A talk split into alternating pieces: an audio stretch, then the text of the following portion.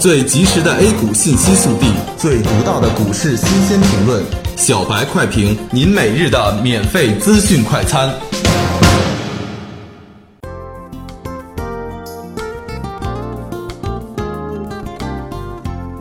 各位听友，大家好，欢迎收听九月十五日的小白快评。小白快评今日话题：国家队救市慢半拍，沪指跌幅百分之二点五三。在市场没有传出实质性利好的情况下，沪指今天继续延续昨天的弱势，开盘时下跌七十一点，随后在震荡中上扬，但总体来说依然走得很弱。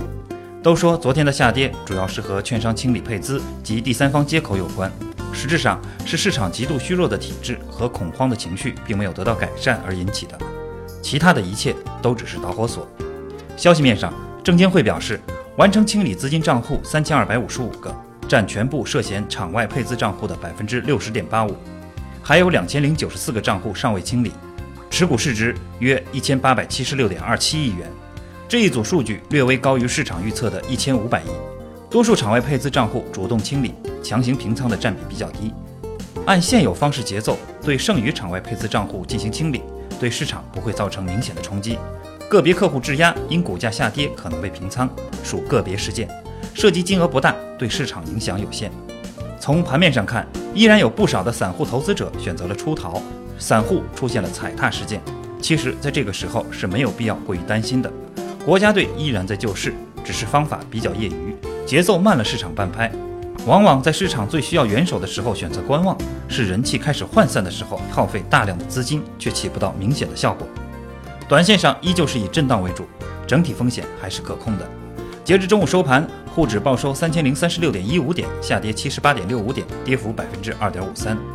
前几个交易日我们提过，市场最大的非常属于清理配资所带来的不确定因素。现在看来是应验了，同时也看到证监会发布了配资剩余情况，现有存量里并不是特别的大，每天清理一些是不会对市场产生过大的影响的。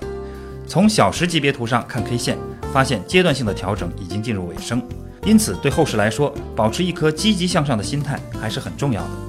昨天下午发现券商有异动，今天下午除了银行之外，国家队的另一个切入点就是券商股。感谢收听今天的小白快评，本期编辑张芊芊，主播阿文。明天同一时间，欢迎继续收听。